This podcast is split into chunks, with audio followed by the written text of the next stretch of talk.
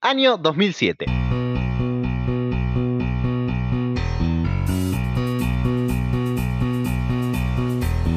A pocos días de iniciado el año, Steve Jobs anuncia que saldrá a la venta un producto llamado iPhone, el nuevo smartphone de Apple. En Hollywood se celebra una nueva entrega de los premios de la Academia y Los Infiltrados de Martin Scorsese obtiene los galardones a Mejor Película y Mejor Director, entre otros.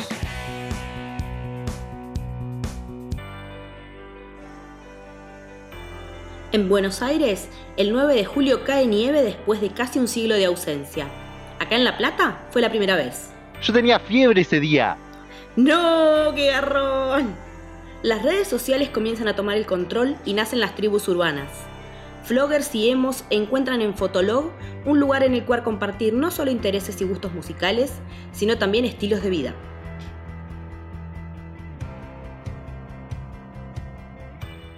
En el universo Doctor Who, el 31 de marzo recibimos a una nueva companion, Martha Jones, interpretada por Frima Agyeman. Frima había audicionado para varios papeles en temporadas anteriores y consiguió el de Adiola en Army of Ghosts. No será la primera vez que veamos regresar a una cara conocida encarnando a un nuevo personaje. La producción quedó tan encantada con Frima en sus colaboraciones anteriores que la llamó para audicionar en el papel de la nueva companion. Al ver la química que tenía con Tennant, la decisión de incluir en el show a la Halle Berry inglesa no se hizo esperar. Ah, durante el especial de Navidad conocimos a Donna Noble, interpretada por la brillante Catherine Tate. Ojalá la volvamos a ver pronto, ¿no?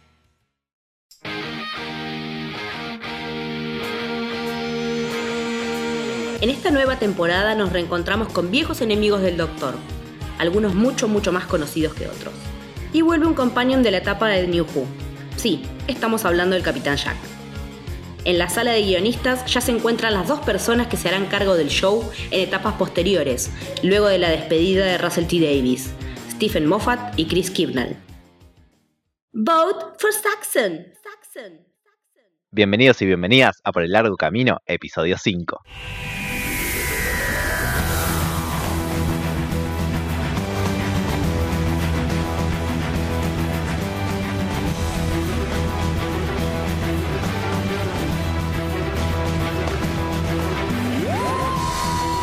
Bienvenidos y bienvenidas a un nuevo Por el Largo Camino. Mi nombre es Julián Capper y por supuesto estoy acompañado como siempre de Leticia Bellini. Hola Juli, ¿cómo va? Todo muy bien acá Leti, contentos de volver a embarcarnos en esta aventura Julián, habiéndonos secado las lágrimas ya. Costó, costó, pero bueno, hay, eh, hay que seguir. Sí. Golpeados como el doctor, pero hay que seguir. Sí, golpeados como el doctor y un poco es eso esta temporada, ¿no? Antes de arrancar el análisis, para mí es una mezcla entre este duelo prolongado que va a tener el doctor. Prolongadísimo. Prolongadísimo. Pero también me resulta de la era Russell T. Davis la temporada más divertida. Es graciosa y es divertida. Eh, tiene muchos toques más de comedia. Tiene a un Tenant mucho más físico, con, con mucha más con una postura corporal mucho más predispuesta al juego, si se quiere, en, en, cuanto a cómo lo vemos al doctor intentando hacer que de cuenta que está todo bien cuando en realidad la está pasando súper mal. Pero ese, ese esfuerzo extra se nota en el cuerpo de él eh, y tiene momentos como muy graciosos. Igual, esta temporada no, no, está siendo para nada como yo la recordaba. Todo este primer tándem que vamos a hacer hoy, eh, como que no lo recordaba mejor de lo que me terminó pareciendo en este rewatch. Sí, a mí siempre es al revés, siento que es una temporada que cada vez que la veo me gusta un poco más. Em, sobre todo esta primera mitad es la que es más divertida y, más humorística. La, llegando a la segunda mitad eh, se pone súper oscura, pero bueno, ya. Llegando al eh, final ni hablar. Así es, ya, ya vamos a llegar a eso. La primera parte del duelo de Tenant, si así se quiere, y capaz la más fuerte, después va a ir por otros lados, es el especial de Navidad. Sí, que también, no, eh, Eso sí, acá te banco, ¿no? Sí, es medio flojito y creo que se sostiene solo por esa genia del mundo mundial que es Catherine Tate. Em, yo no sé si se sostiene por ella, sí que le agrega, le agrega mucho. Catherine Tate es, lo más realmente. Yo siento que es algo que se va a repetir varias veces. Tiene cosas buenas, ahí dando vueltas, lindos momentos, lindos conceptos, pero no cierra, no, no, no puede durar una hora. No había de dónde sostener esa hacer una no, para nada. No, no, por una hora no, no se puede. Eh, y, y, los chistes de navideños me dan cada vez más cringe. Es que aparte se empiezan a repetir, porque tenemos otra vez los arbolitos tiratiros, eh, las bolas del arbolito también, que son bombas, los mismos bichos que habíamos tenido en el especial de Navidad anterior. Como que faltaron ideas. Sí, además tienen momentos de, específicos de estire que son como, ¿qué estás haciendo? yo, el doctor parando un taxi. Eh, sí. ¿Qué onda? Mm, no, no, el doctor andando en Segway. Bueno, eso, eso estuvo entretenido un poco, qué sé yo. A mí no, me resulta que estoy viendo, no, tiene. Le creo que pueda tener todas esas porquerías dando vueltas por ahí que las use. Por lo menos fuera me, me saca del episodio. Em, sí, tiene varios momentos de eso, porque aparte el malo es malísimo. Eso, eso iba a decir. La Ragnos em, no funciona, no, no, no funciona como habla, no funciona. En ningún nivel funciona. No. No, no me interesa el novio de, de, Donna, no me interesa nada de lo que tiene que ver con toda esa parte de la historia. Es como que. Eh, solo lo, que me encanta es la, la química para la comedia que tienen ellos dos. Sí. Eso es innegable y que bueno, después eh, más adelante tal vez veamos otras cosas de estas, pero ellos hicieron muchas cosas por fuera también juntos, con comedia, y qué sé yo, que funcionaron realmente muy bien. Sí, a mí lo que, para pasar un poco de la negatividad con la que arrancamos este capítulo, eh, sí lo que me gusta es entre ellos dos tienen algunos momentos que son súper tiernos también. Eh, la conversación que tienen en la terraza o cuando, mm, cuando él la lleva a ver el principio de, del universo, básicamente, de la Tierra, eh, en realidad. Sí, el caldito. Sí, el, caldo ese. Y le dice tipo, los humanos le dan sentido al caos, todo este proceso es hermoso, pero solo si alguien lo observa. Y, y, y, y la noción de ella de, de, pequeñez y cómo le cambia la vida. Presenciar eso, eso me parece súper tierno y, eso sí lo valoro mucho de este capítulo. Sí, eh, ese tramo final es, es buenísimo porque también es la primera vez que vemos a alguien decirle que no al doctor. Sí. En este pero digamos. Sí, y a la vez, eh, otro gran momento que tiene el capítulo es cuando el doctor le, primero que nada, menciona por primera vez en New Who el nombre de su planeta, Gallifrey. Sí. Dicho así en voz alta y a viva voz. Mm. Pero además el momento es muy épico. Sí como, como grita el nombre Gallifrey. Y, sí, como que lo tenía atragantado y lo, tenía que sacar y lo sacó así. Sí, y, y, vuelve con ese coso de no tener segundas oportunidades. Sí. Y cuando no acepta la primera chance, la Ragnos y el doctor, se le tira con de todo. Mm. Es muy importante en esencia de Doctor Who y en el capítulo. Donna parándolo, diciéndole tipo, podés parar ahora, ya está, basta, es hasta acá, marcándole la línea. Sí, y que eso después vuelva, como vos decís al final del capítulo, cuando ella le dice que no, mm. pero le dice, pero busca a alguien, vos no tenés que andar solo ahí afuera. Donna lo entendió de toque. Entendió, sí, lo entiende totalmente, aunque piense que viene de Marte, lo entiende totalmente cómo funciona él, qué es lo que necesita, entiende que ella en ese momento no se lo puede dar, pero que alguien lo tiene que hacer, entiende que lo que tiene que hacer el doctor es importante, sí. aunque ella no vaya a ir. Em, como decís, lo saca de toque y creo que eso está re bien trazado en el capítulo, tanto como que eso te marca una línea para, para adelante. Son cosas que van a volver, pero ya va a estar marcado en la base de la serie, digamos. Sí, sí, sí, ya está marcada una dinámica también.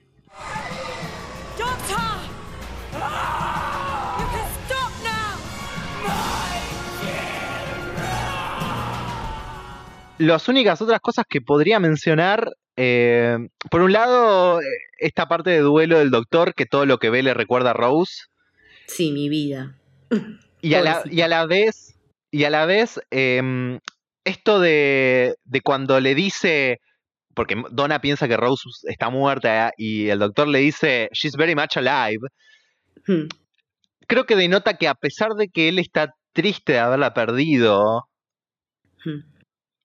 tiene esa satisfacción de saber que ella está bien y segura en algún lado. Sí, porque también como se despide, se despide de Donna es lo mismo. Le dice que tenga una vida maravillosa, le dice que eh, se magnífica. Sí, sí, se magnífica, le dice, y me parece hermoso. Eh, y el especial de Navidad medio es un prepiloto de la temporada también en que te marca dos temáticas que van a volver sí. repetidas veces, sino cada capítulo. Hmm.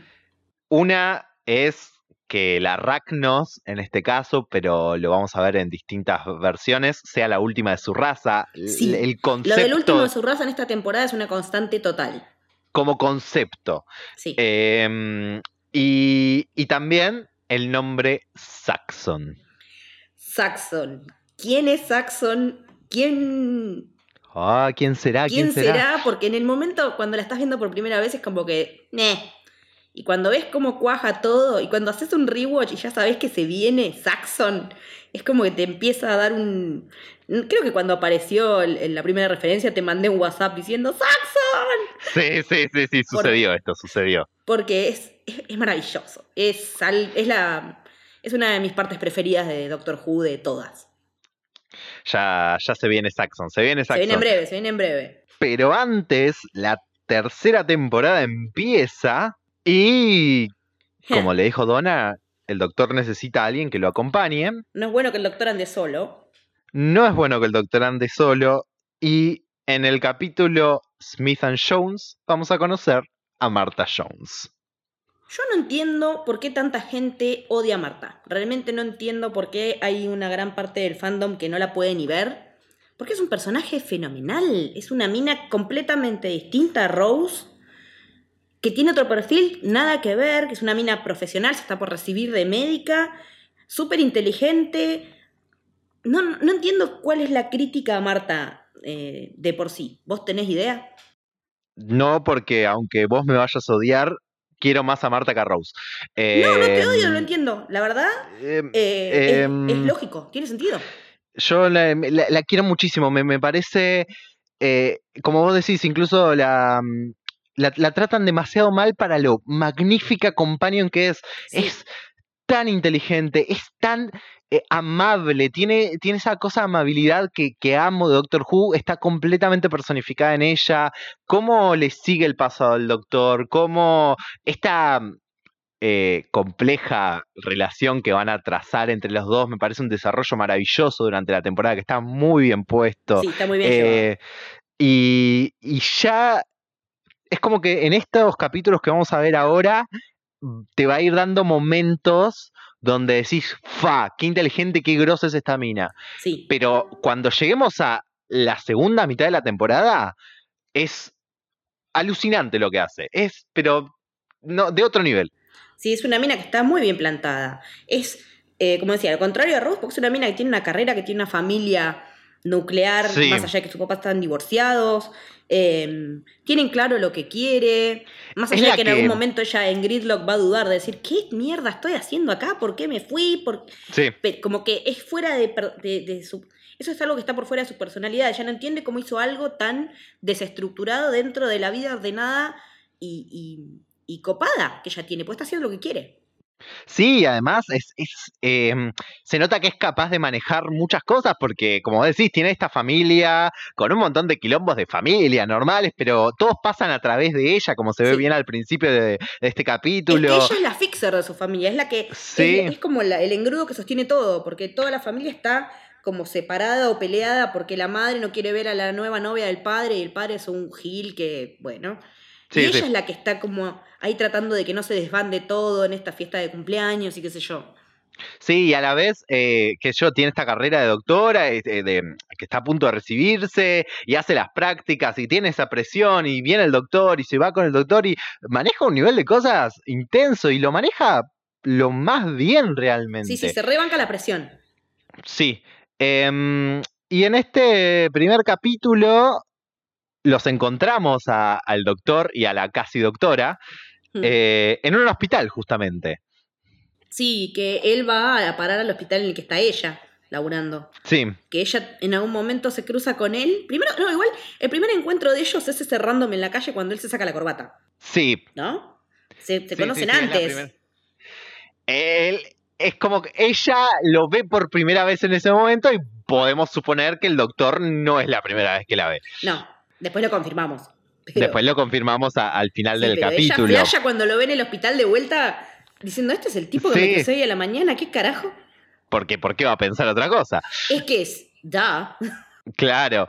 Em, y, y ya el momento, me, me encanta el, el- el build-up que tiene eso de que Sí. ella va con el estetoscopio y se fija y ya le siente los dos corazones. Ya y se tipo, dio "Ay, cuenta que hay algo que está ahí que es raro. ¿Qué, qué pasa acá? ¿Qué, qué es esto? Em, pero rápidamente empiezan los problemas. Sí. Em, como cualquier día, la- el hospital termina en la luna. Cosas Sí. comunes. Cosas que pasan, que llueve al revés y de repente el hospital está en la luna. Puede pasar en cualquier momento. Y acá en este hospital, ahora en la luna, conocemos a una nueva raza de aliens Sí. llamados los Judun.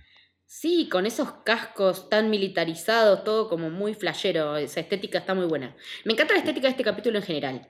Sí, la estética del capítulo en general está muy piola. Resu- se nota que era un capítulo también que capaz en lo más material, Hmm.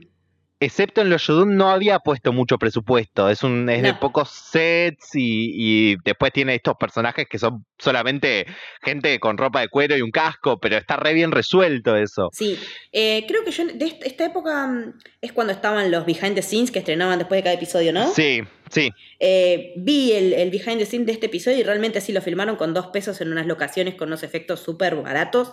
Y se nota, se nota. sí. Se nota en el sentido de, de, de- de la practicidad. No, no se nota en, uh, esto está hecho con dos mangos. No, Sin- porque a los para- fines de la historia no hacía falta más. Eh, que no, está re bien resuelto eso. Y, y después, el con, más allá de cómo se ven, el concepto de los Yudun de ser policías, pero contratados. Mercenarios, Sí, sí. pero que eh, responden a las leyes jurisdiccionales del universo, porque por algo para hacer lo que tienen que hacer en el hospital se llevan el hospital de la Tierra a la Luna, en donde no hay jurisdicción y no hay problema de que hagan lo que hagan con los humanos. Claro, pero viste, tienen como ese, ese punto de truco donde, ok, listo, no te puedo hacer nada en la Tierra, pero te voy a llevar a la Luna. Sí, y aparte también, eh, cómo, cómo integran, eh, cómo son to- todas las partes de la justicia, porque ellos son Sí, juez, jurado y, y verdugo. Policía, juez y verdugo, sí. de- en realidad ellos están buscando algo que parece humano, pero no es humano y no es el doctor. Ese es el problema. Sí. Y le están buscando en ese hospital. Sí, sí, sí. Y lo cual es un problema para el doctor porque Y están buscando a un alien, no saben cómo se ve, él es un alien, no debería estar ahí, pero también él va a usar eso a su favor hmm, cuando ponga la primera piedra o, o- o la primer, no sé cómo decirlo, el, el primer punto fuerte en esta construcción de la relación con Marta, sí. ida- con Marta de idas y vueltas, sí. cuando...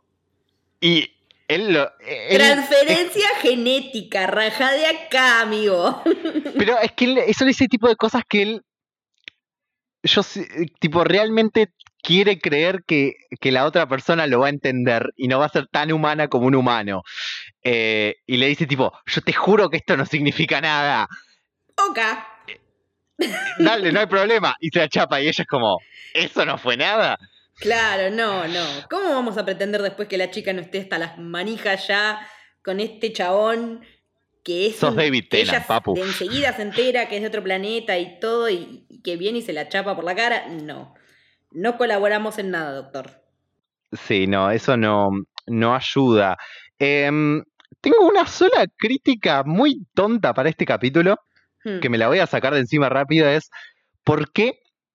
Porque un alien como la viejita esta chupasangre, Sí, que se llama Plasmabor, la raza. exact- exactamente, ¿por qué este alien usaría la unidad de medición Tesla?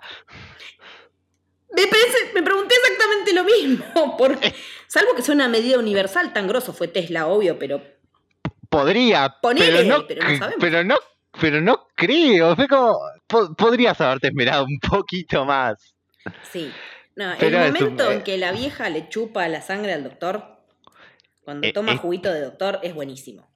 Sí, es como medio esas parodias tipo Drácula muerto pero feliz. Sí, sí, ese tipo de cosas así playeras. Em, pero a fin de cuentas me parece que es un capítulo que te, te, pone muy bien las bases de la relación que van a tener el doctor y Marta. Sí.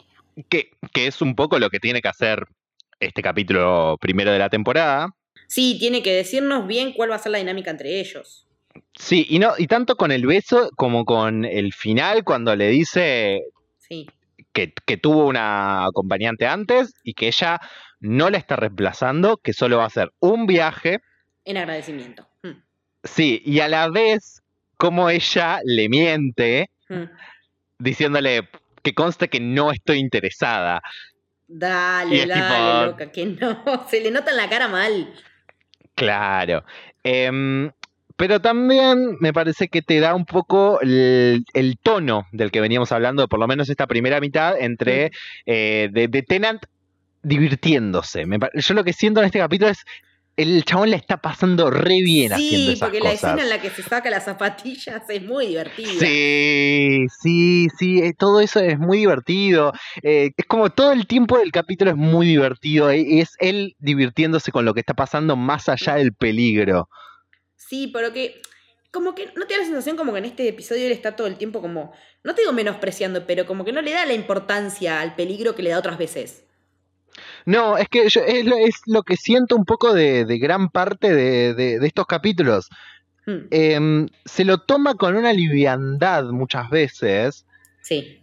Que va, va un poco de la mano con el, capaz, el famoso ego del décimo doctor. Y también, sí, pero también con querer eh, tapar un poco todo ese dolor que está sintiendo por haber perdido a Rose. Sí, y, también de la mano de eso, la serie queriendo aflojar un poco de lo que fue Doomsday. Sí. Y decir, ahora vamos, por lo menos al principio, vamos mm. a divertirnos, vamos a hacer que esto sean aventuras de ciencia ficción divertidas. Y me parece que se nota y que es una muy buena decisión. Sí, porque tiene, eh, en Gridlock tiene un episodio de pura ciencia ficción que es Mm, no lo recordaba tan bueno y es excelente ese episodio. Bueno, vamos directamente a eso. Tenemos a continuación dos hmm. capítulos hmm. que para mí son de lo mejor, tanto de, una temporada que para mí es muy buena como la tercera, eh, pero un poco de, la serie en general, em, porque te muestran dos aristas de, vuelta de lo que es viajar con el doctor. La parte un poco más divertida y también en Gridlock un peso emocional. Pero primero, el doctor se lleva a Marta en su primer viaje. En su supuestamente único viaje. Supuestamente único viaje, pero ya sabemos que, solamente es el primero.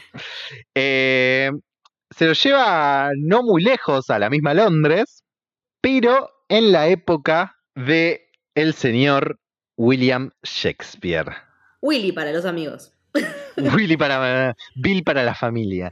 Sí. Estamos hablando de The Shakespeare Code, que es el segundo episodio y es de esos que nombramos en el primer episodio, en, el, en realidad en el episodio piloto, como de esos en los que aparecen figuras históricas pesadas, pesadas y hacen cosas copadas. Bueno, estamos ahí. Sí. Estamos en ese momento. Sí, me parece que tiene mucho parecido al de Charles Dickens, pero mejorado. Es como una versión mejorada de eso, tal cual. Y me creo que lo que más me gusta, o una de las cosas que más me gusta del capítulo es la admiración de Tennant a, Shakespeare. Sí. Me parece maravillosa cómo lo trata, tipo. Es un homenaje total. Sí, y que eso es un poco la base del capítulo también, esto de que Shakespeare sea el humano más humano.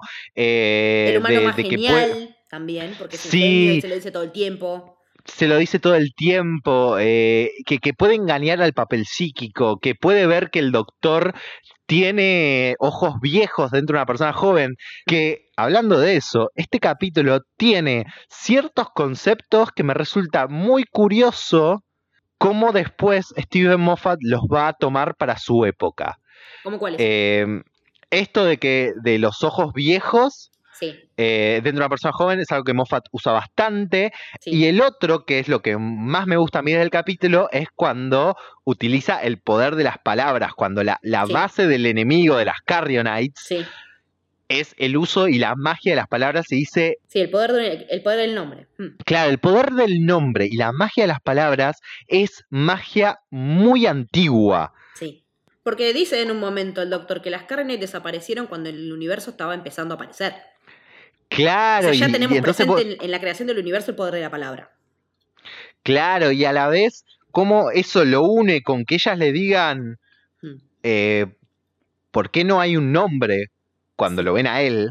Y le digan, ¿por qué un hombre oculta tan desesperadamente su título? ¿Por hmm. qué se, se, se esconde hmm. sobre ese título del doctor y no deja ver su verdadero nombre?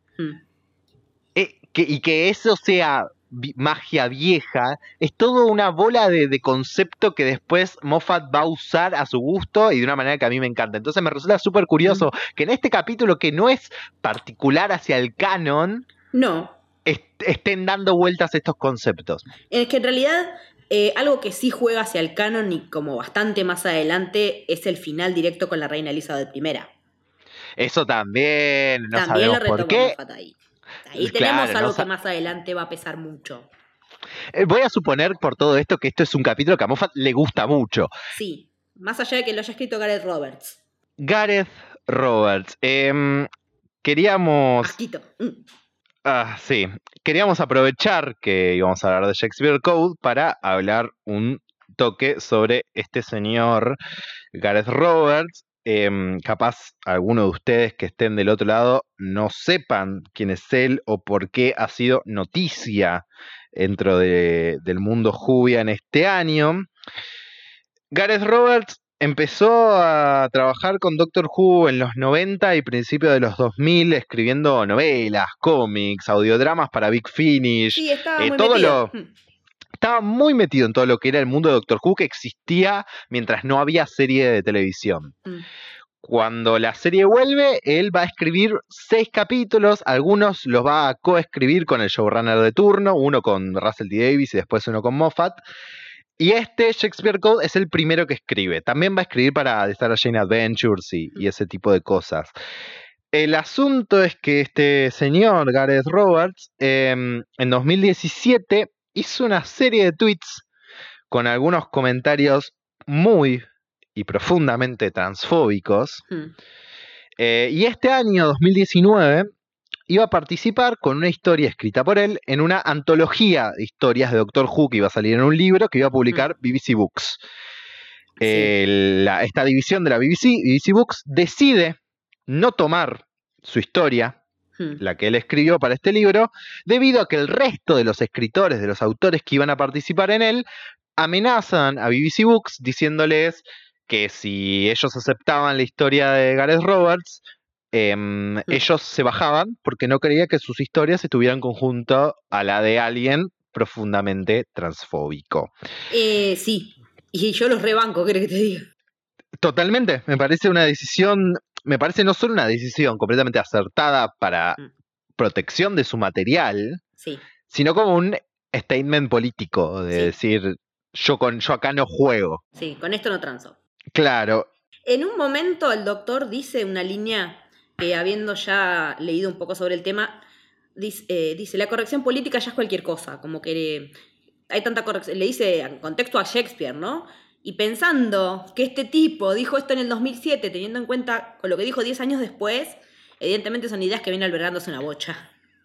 Lo peor es que es una línea que para mí siempre fue re fuera de contexto en ese capítulo. No, no tiene nada que ver, tal cual. Nunca la, nunca la enganché con, lo que viene antes o lo que viene después. Siempre me pareció re fuera de lugar. Em, Como muy, muy political statement fuera de contexto en lo que viene haciendo la serie en esta época. Totalmente. Em, y, por último, para que ustedes puedan del otro lado entender un poco en palabras lo que los dichos de, esta persona, em, cuando BBC Books rechaza su historia, él escribe en su blog una, una respuesta en la cual es en la cual hay frases como que él no cree en la identidad de género o que no cree que nadie nazca en el cuerpo equivocado. Em, Dios, no puedo creer que estemos todavía lidiando con esta bosta en pleno siglo XXI. Es increíble.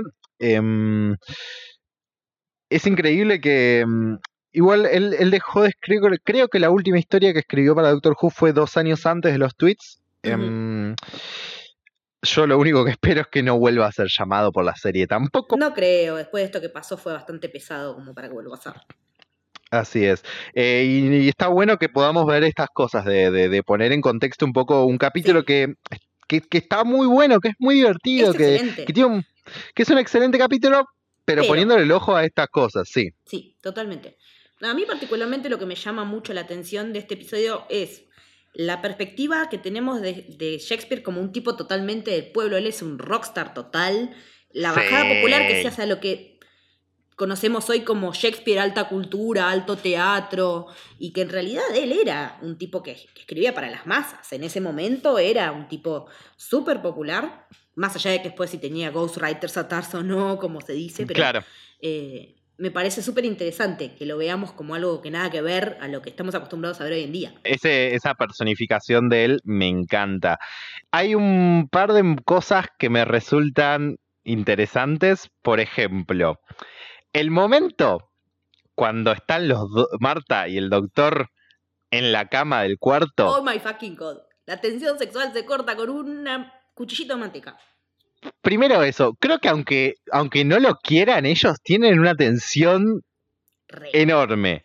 Sí. Y, Los ojos de ella, ella está muerta. Es increíble, está muerta. Pero el hijo, el, ay Dios, el chabón este, mirándola y diciendo a la cara, diciéndole, Rose lo sabría. ¡Flaco! todo bien, todo bien con que no le quieras dar ilusiones, pero tampoco, tampoco la rompas, boludo. Dale. Sí, sí, es que en ese momento escuchás el corazón de Marta hacer.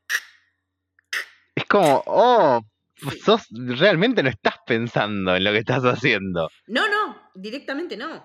Pero a su vez no deja de ser todo el tiempo súper flirty con ella bueno, ahí ahora hablamos de eso en Gridlock, porque hay algo de Gridlock que me parece que va a eso. Y otra de las cosas que me gusta muchísimo, muchísimo, pero un montón, es todas las referencias a Harry Potter que tenemos en este episodio. Oh my god, me encanta. Porque estuve investigando un poco y este episodio se emitió en abril sí. de 2007. Eh, Harry Potter y las Reliquias de la Muerte salió en julio de ese mismo año. Y él le dice a Marta que ya leyó el séptimo libro y que no sabes lo que vas a llorar con eso. Me, tengo el, recuerdo muy fuerte de cuando vi la serie y este capítulo en 2013, haber ido a buscar esa información. Sí y que para mí que recién entraba al mundo de Doctor Who y no conocía a mucha gente en eso, era un chiste recurrente, decir, el doctor, tipo, Doctor Who supo que íbamos a llorar con el final de Harry Potter meses antes.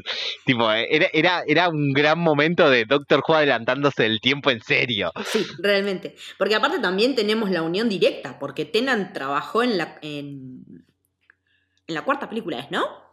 Sí, en la cuarta película. y además es Barty Crouch Jr. y además del paralelismo en él trabajó en ambos, eh, el paralelismo que cruza entre Shakespeare y J.K. Rowling.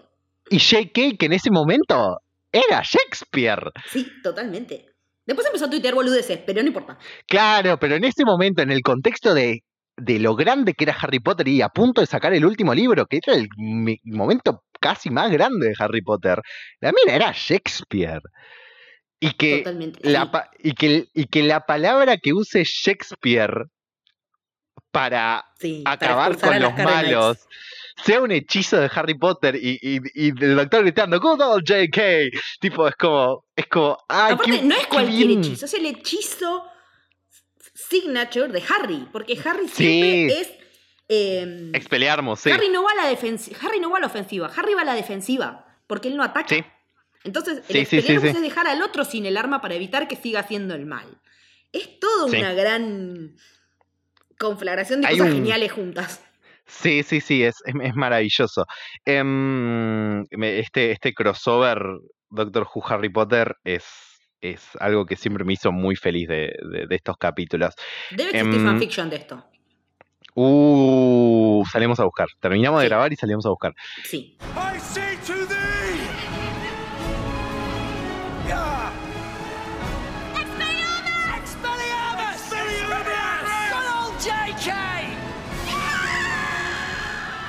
Después hay como distintos momentitos también medio graciosos que, mm. le dan ese, ese, ese tono a este capítulo que me encantan. El doctor diciendo, tipo, tuviste, en, realidad, Marta diciéndole al doctor, ¿tuviste que dar un examen para ser doctor? Sí, y reprobé. pero que también es un poco esta idea de que el doctor podrá hacer lo mejor para nosotros, pero para los Time Lords no es lo que ellos querrían. La idea que decíamos en unos episodios anteriores, como que él era un outsider dentro de los Gallifreyans. Exacto. Em, esto, cuando apenas llegan, que, que, que Marta le, le, empieza, con lo inteligente que es, le empieza a decir, che, pero si pisamos una mariposa, todo cambia en el futuro. Y el chabón quedándose como, bueno, no pises una mariposa entonces. De todos modos, ¿qué te hicieron las mariposas a vos? Claro, pero igual, después, él, para explicarle lo que puede llegar a pasar si las Carrenet se hacen logran su cometido, le explica con una metáfora de volver al futuro. Eh, no con una metáfora, le dice, como para que entienda, bueno, es como volver al futuro. Y es exactamente lo mismo que dijo ella. Sí, sí, sí, sí, sí, sí, sí, pero, pero, eh, pero sin meterse en la parte de, bueno, fixed point times y todo eso, que, que volver al futuro no existe. Pero a la, a la vez lo siento muy eh, un poco la guía del viajero intergaláctico, ese concepto de tipo, bueno, no pises a las mariposas, entonces, ¿qué te hicieron a vos? ese tipo de humor. ¿Qué pasa? Tipo, ese, ese tipo de humor. O el doctor cuando, cuando se va a dormir y le dice, y Shakespeare dice, Good night, doctor. Night night, Shakespeare. Y tipo, re, como bizarro, hermoso. No, aparte de cómo está todo el tiempo jodiendo con las cosas que por ahí dice el doctor que está citando a Shakespeare y le va diciendo, ay, es una buena frase, sí, esa la puedes usar, o no, esta no, porque no es tuya. porque cuando cita a Dylan Thomas, eh, sí. que no me acordaba que estaba esa cita, que es la, bueno, nada, es el poema de Interestelar, ¿no? Claro. Eh, que le dice que está bueno y el doctor le dice, no, no, esa no. o cuando tira to be or not to be. Sí, es un poco, es un poco presumido, ¿no?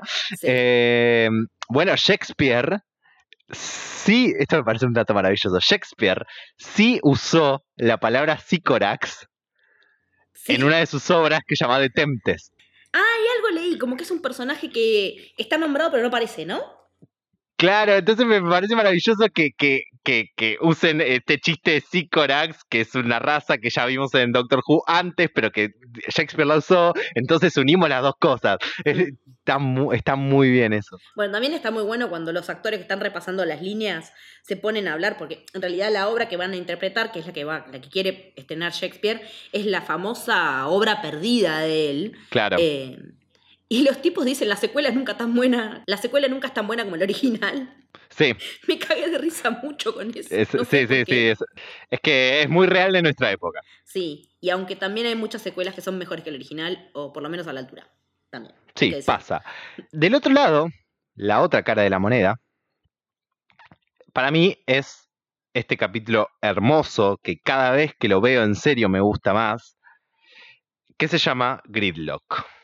Sí, yo no sabía ahora, hasta ahora que estuve investigando, que es la conclusión de una trilogía que pasó por las tres temporadas. Claro, eso es, eso es una, noción muy linda que, que, podés eh, analizar.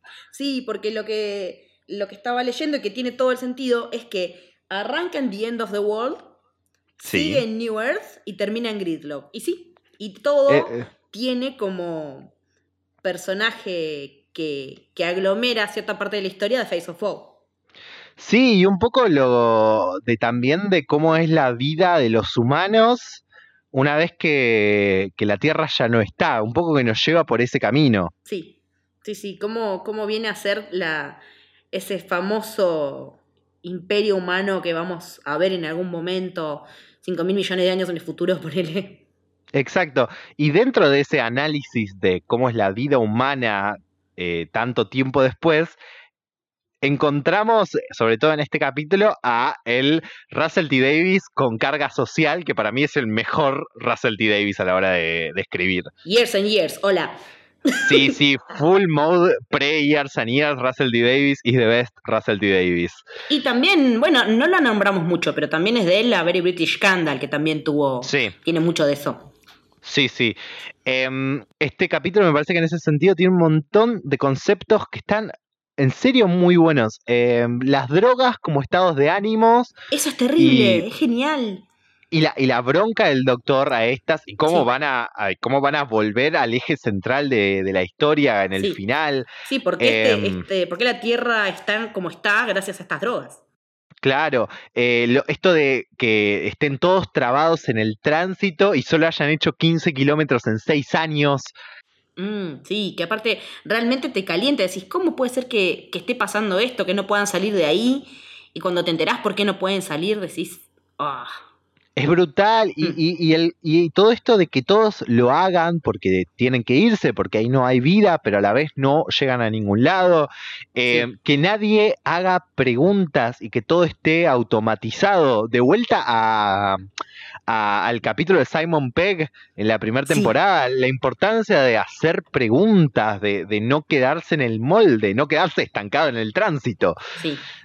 Em, el abanico de personajes que hay en cada auto. Eso, te Eh. presentan como un montón de personajes re chiquitos, pero que a su vez todos tienen un peso específico y un porqué. No, no es que el doctor cae en cualquier auto porque sí. Sí, Está sí. mostrando que hay dos mujeres viejitas casadas hace un montón de tiempo. que Hermoso, ahí, que, que es una pareja de una humana con un gato, con sus hijos. Que tienen son gatitos bebés. gatitos. Eh, este tipo que está solo, que es el, el, el inglés, digamos, el, el que toma el té, Sí. el tipo ese que está todo pintado de blanco. Hay, eh, Sí. Bueno, y la pareja que secuestra a Marta, ¿no? Y la pareja que secuestra a Marta, que, está, que descubrió que tiene un hijo y tienen que buscar una vida mejor. Y, y el concepto de- del conflicto, en realidad de lo que causó todo esto también es súper pesado. Una, Esto de que la ciudad murió hace 24 años y que nadie se enteró. No, Em, porque no había manera de darlo a conocer. No, porque todo lo que llegaron a hacer fue pensar, lo que sucede es que aparece este virus que a través de esta droga que los va a infectar a todos, que mata al mundo en siete minutos. Sí, pero que aparte Tipo- el humor que todos estaban poniendo el sticker era Sí. bliss. Era Sí, sí, la felicidad, no era cualquier ánimo. No era que estaban buscando algo por ahí no tan copado. Estaban buscando algo realmente que nos hace Humano. falta mucho tener. Sí. Sí. Es y- buscar y- la y que- felicidad. Y además, tipo, esa sensación de que no, más allá de que está eh, este, este vill- pseudo villano que es el Macra, Sí. que, que viene, eso sí es un, es un villano de Classic, de un capítulo llamado. Sí, época del segundo doctor, el serial se llama The Macra Terror, justamente. Pero en ese serial, el de Macra es lo que dice el doctor, era un, un imperio, ahora involucionaron, ellos estaban mucho más evolucionados en ese momento, y la historia es más o menos que hay una colonia que de Macra les lava el cerebro para que minen gas, este gas que ellos necesitan para vivir. sí, que ellos comen, digamos. Claro, pero en este capítulo, como, como de Macra invo- involucionó, Mm. no son. No llegan a ser un villano activo, digamos, porque no. Simplemente son como un parásito que encontró esta situación ideal para ellos y son un peligro constante ahí, pero no están haciendo. eh, No, no los están manteniendo ahí ellos. No, no, en este caso se, se revierte la estructura general de Who. de que el Claro. villano es en pos de la dominación. Estos tipos ya ni siquiera están en eso, solamente están sobreviviendo a base de estos eh, esta contaminación, de esta polución, porque es la única que les queda. Pero no es que se van a hacer de la tierra. Entonces, esa idea de que el problema fue la única solución a un problema mayor, Sí. porque lo único que llegaron a hacer, El mal menor. claro, o sea, se estaban muriendo todos y lo único que llegaron a hacer fue cerrar todo para que no vinieran de afuera, porque era una infección. Los protocolos automáticos en siete minutos. Sí. No se podía Y hacer otra aparte, cosa. la Tierra quedó en cuarentena por 100 años. O sea, por eso tampoco Claro. recibió ayuda de otros planetas. claro, Está- era, es que- estaba considerado inhabitable. Claro, y bueno, todos esos, todos esos mecanismos del guion están re bien puestos, funcionan re bien, no Sí, dejan un cabo El suelto. doctor viene con la premisa de cómo puede ser que dejaron en banda a toda esta gente. Sí. Él viene plantado en esa y cuando se entera la situación, cuando la enfermera Gato, que es la que, Sí. Que la que ya vimos en New Earth, que de alguna manera para como para pagar su pena la pusieron como quedó como guardiana, como compañera, no sé, de cuidadora de The Face of Bow, Sí.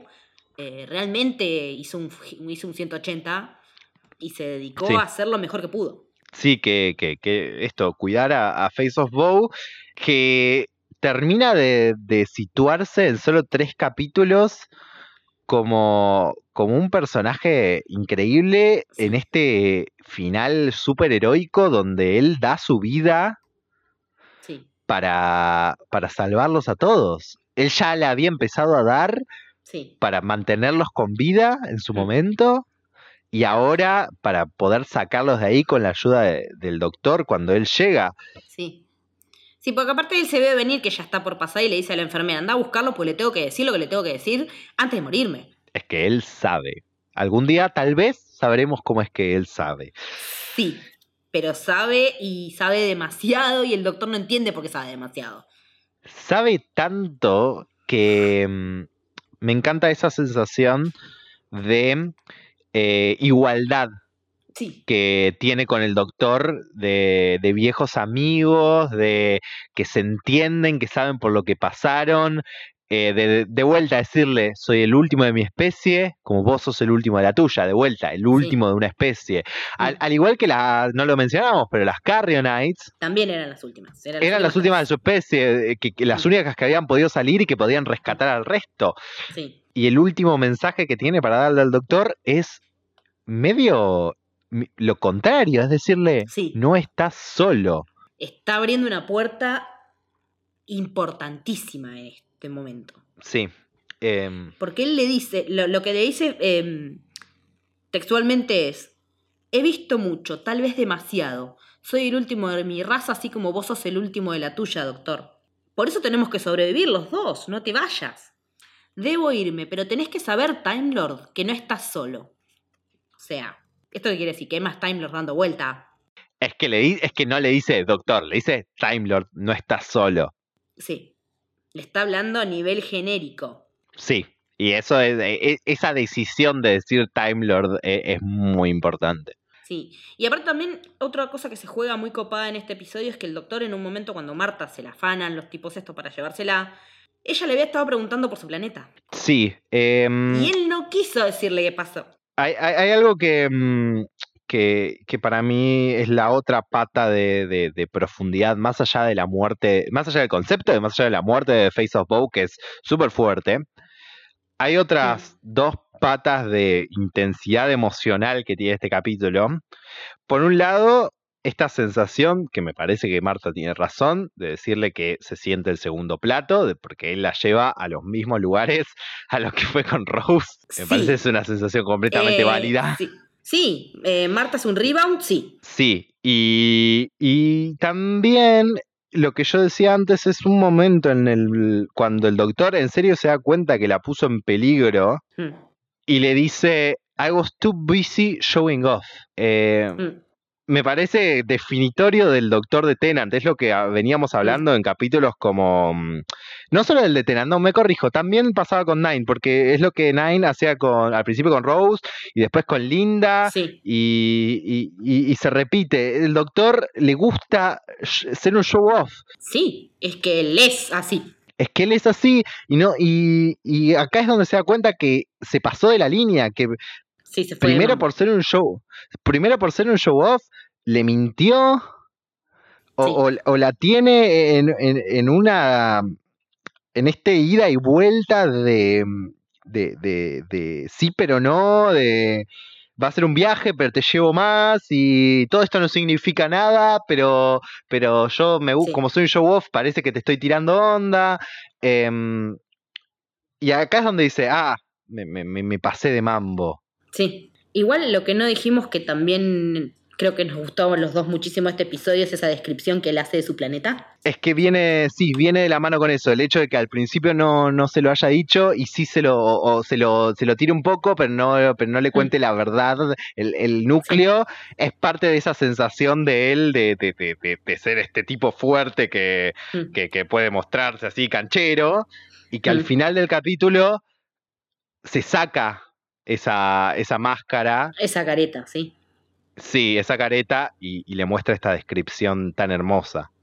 Sí, sí, que aparte lo que vos me decías, que, que tiene una reminiscencia directa de Classic, yo no lo tenía ni idea y es alucinante. Es, es hermoso porque en uno de los primeros seriales de Classic, eh, si no me equivoco, incluso durante el primer, primer año de la serie, en el 63, como mucho en el 64, Em, está este serial que se llama The Sensorites, eh, que dicho sea de paso, The Sensorites son inspiración de, después para Russell T. Davis para crear a los Sud. Incluso sus planetas de origen son como medio cercanos, una cosa así. Em, pero al margen de eso, en ese serial, en un momento Susan, la nieta del doctor, uno de los Sensorites le, le habla sobre su casa a la Tierra y ella le dice, no, mi abuelo y yo no venimos de la Tierra, han sido siglos desde que vimos nuestro planeta. Dice, se parece bastante a la Tierra, pero de noche el cielo es naranja brillante y las hojas de los árboles son de un plateado intenso. Eh, y son palabra por palabra lo que después va a describir Tennant, el décimo doctor, y me parece, mm, me parece hermoso que eso no cambie. Que, que, las, que las bases de lo que es algo tan importante como Gallifrey se hayan seteado en ese momento, en el 63, y la serie moderna decida mantenerlas, sobre todo porque en la serie clásica Gallifrey aparece, hmm. eh, pero por cuestiones de la época, de, los efectos especiales de la época y todo, no, no se ve así como esa descripción. Había sí, había una limitación. Había una limitación. Técnica. Pero claro, técnica. Y, de todos modos, a la serie eso no le importa, a la serie moderna. Hmm. Teniendo la oportunidad de decir, no, bueno, pero nosotros lo hicimos como, en, como se ve en esos seriales posteriores, no.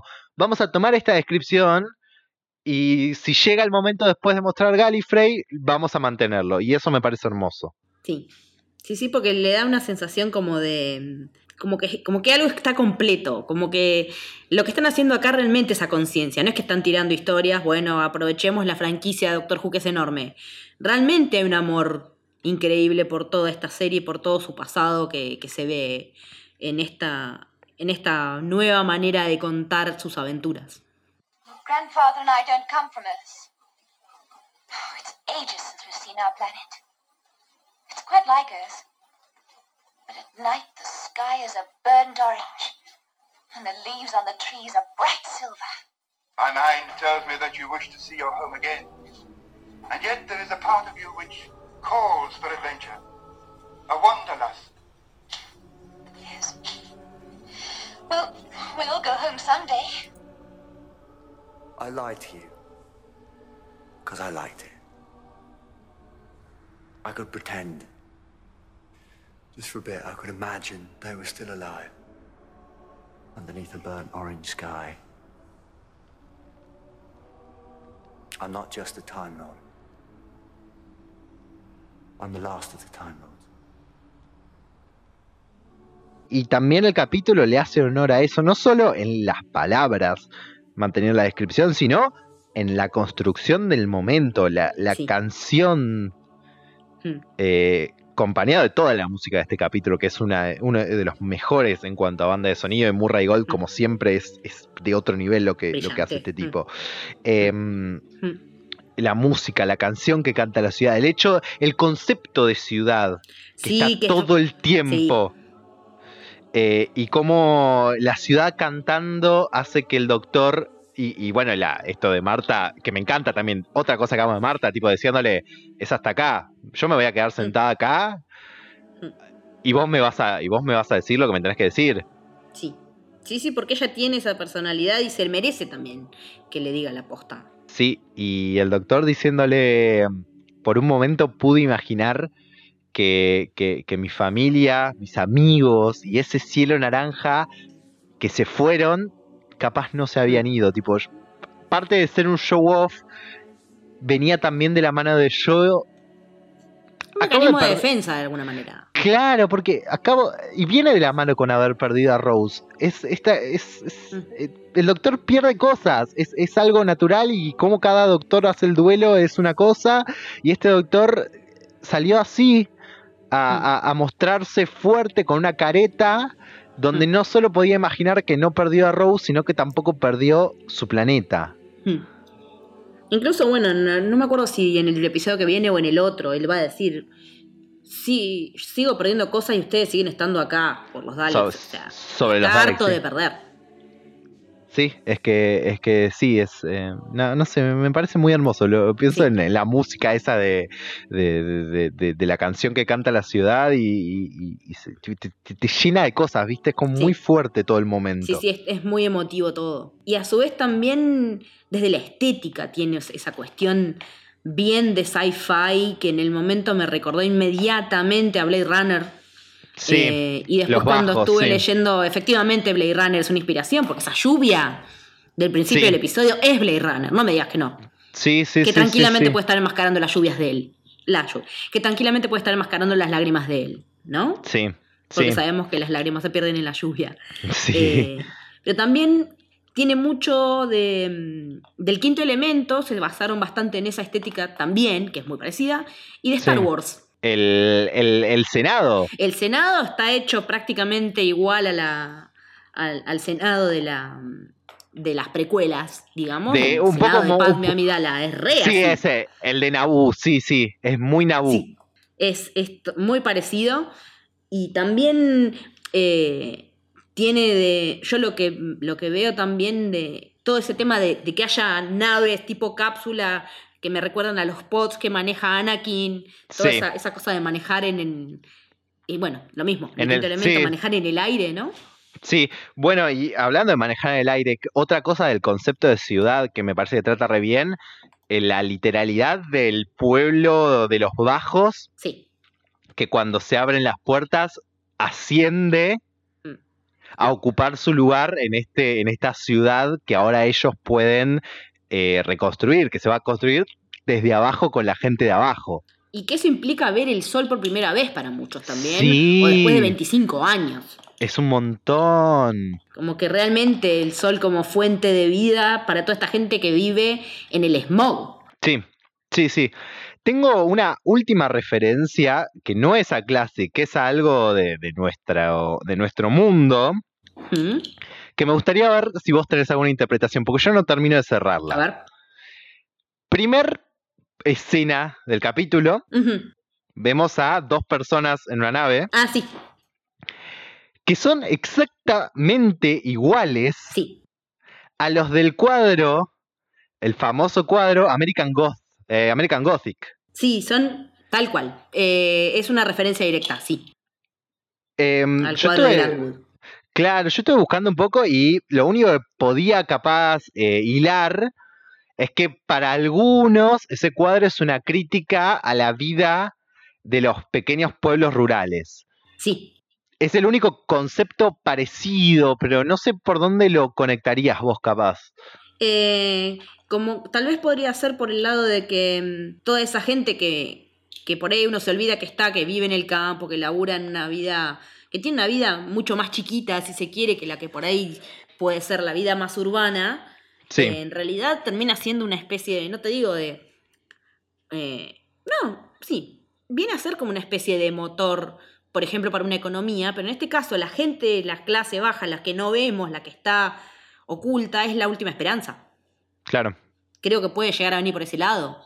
Sí. Porque aparte también eh, que ellos digan que son tres y en realidad no son, y que la hija quiere olvidarlos porque se acaban de ir a la autopista, porque irte a la autopista implica, chau, no, no te vemos nunca más. Sí. Eh, porque yo asumo que es la hija porque tiene una, ropa parecida a la de ellos. Sí, sí, sí, sí. Medio menonita, medio así, ¿no? Es que en el cuadro original la mujer es la hija, no, no es la esposa. Ah, eso no lo sabía, mira. Eh, pero creo que viene también por ese lado. Eh, pueden ustedes, si tienen alguna teoría de cómo se conectan este cuadro y, el capítulo o alguna idea, nos pueden mandar eh, un mensajito por redes sociales. Hasta acá vamos a analizar la tercera temporada de la serie moderna de Doctor Who. Vamos a ver cómo analizamos lo que queda de la temporada, porque el final le vamos a querer dedicar su buen tiempo con cuatro capítulos, pero... Para el infarto. Para el infarto. Ustedes pueden comunicarse con nosotros por nuestras redes sociales para charlar, para que nos cuenten qué piensan de los capítulos, para que hablemos de cualquier cosa de Doctor Who o de, para que lo nos que digan sea. si quieren el, el Funko de Van Gogh que vimos hoy que va a salir y es alucinante. Es, es, como dijo una oyente querida, Rowie, eh, es más el Van Gogh de Doctor Who que el Van Gogh real. Sí, re. Así que comuníquense con nosotros por nuestras redes sociales para charlar de este mundo maravilloso que es Doctor Who. Nos encuentran tanto en Twitter como en Instagram como arroba largo camino pod. Eh, y como siempre, gracias por estar ahí escuchándonos y charlando con nosotros. Leti, ¿por dónde te encontramos a vos? Eh, me pueden encontrar tanto en Twitter como en Instagram eh, en arroba leticia-haller. ¿Y a vos, Juli? A mí me encuentran como arroba Julián en Twitter, Caper con K y arroba Julián guion bajo en Instagram. Gracias a todos por estar ahí del otro lado y nos vamos a encontrar próximamente con más por el largo camino. Chao.